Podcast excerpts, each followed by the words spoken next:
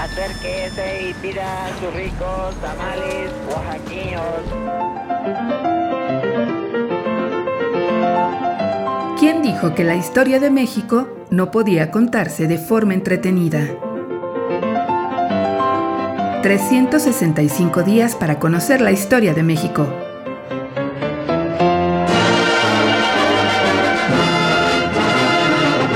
Miércoles.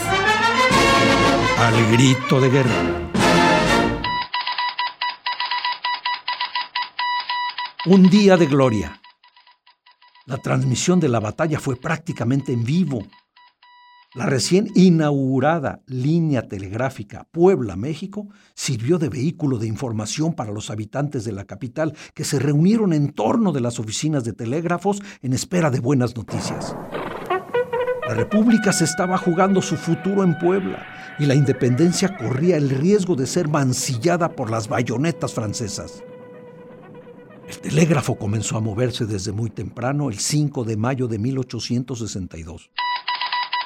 El primer mensaje fue de Zaragoza y decía, en este momento que son las nueve y media de la mañana, tengo a la vista la vanguardia del ejército invasor y tengo formado mi campo a suburbios de la ciudad.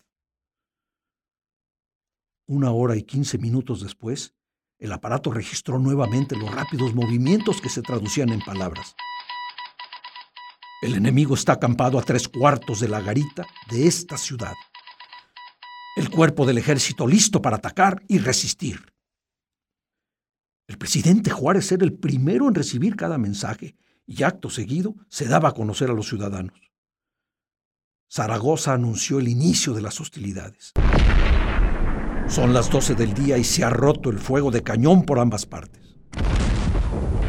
La suerte estaba echada. Angustioso debió ser para el gobierno el tiempo de espera entre un telegrama y otro. Nadie, pero nadie daba un quinto por el ejército mexicano, y mucho menos teniendo como enemigo a las tropas más poderosas del mundo.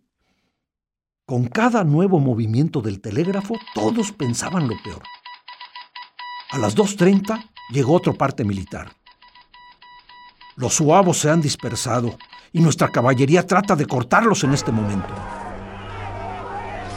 Pasadas las 5 de la tarde se recibió una nueva información que con cierta incredulidad permitió al presidente y a sus ministros abrigar las esperanzas del triunfo. Dos horas y media nos hemos batido. El enemigo ha arrojado multitud de granadas. Sus columnas sobre el cerro de Loreto y Guadalupe han sido rechazadas y seguramente nos atacó con cuatro mil hombres. En este momento se retiran las columnas y nuestras fuerzas avanzan sobre ellas. Comienza un fuerte aguacero en este momento.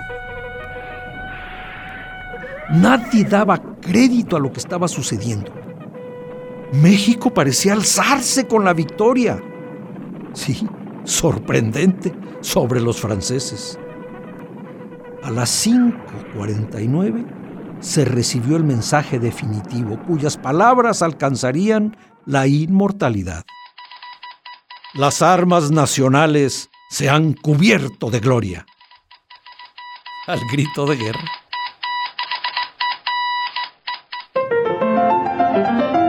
365 días para conocer la historia de México. Esta es una producción de Radio Universidad de Guanajuato y la Dirección de Extensión Cultural en voz del Teatro Universitario. Serie basada en el texto de Alejandro Rosas, 365 días para conocer la historia de México.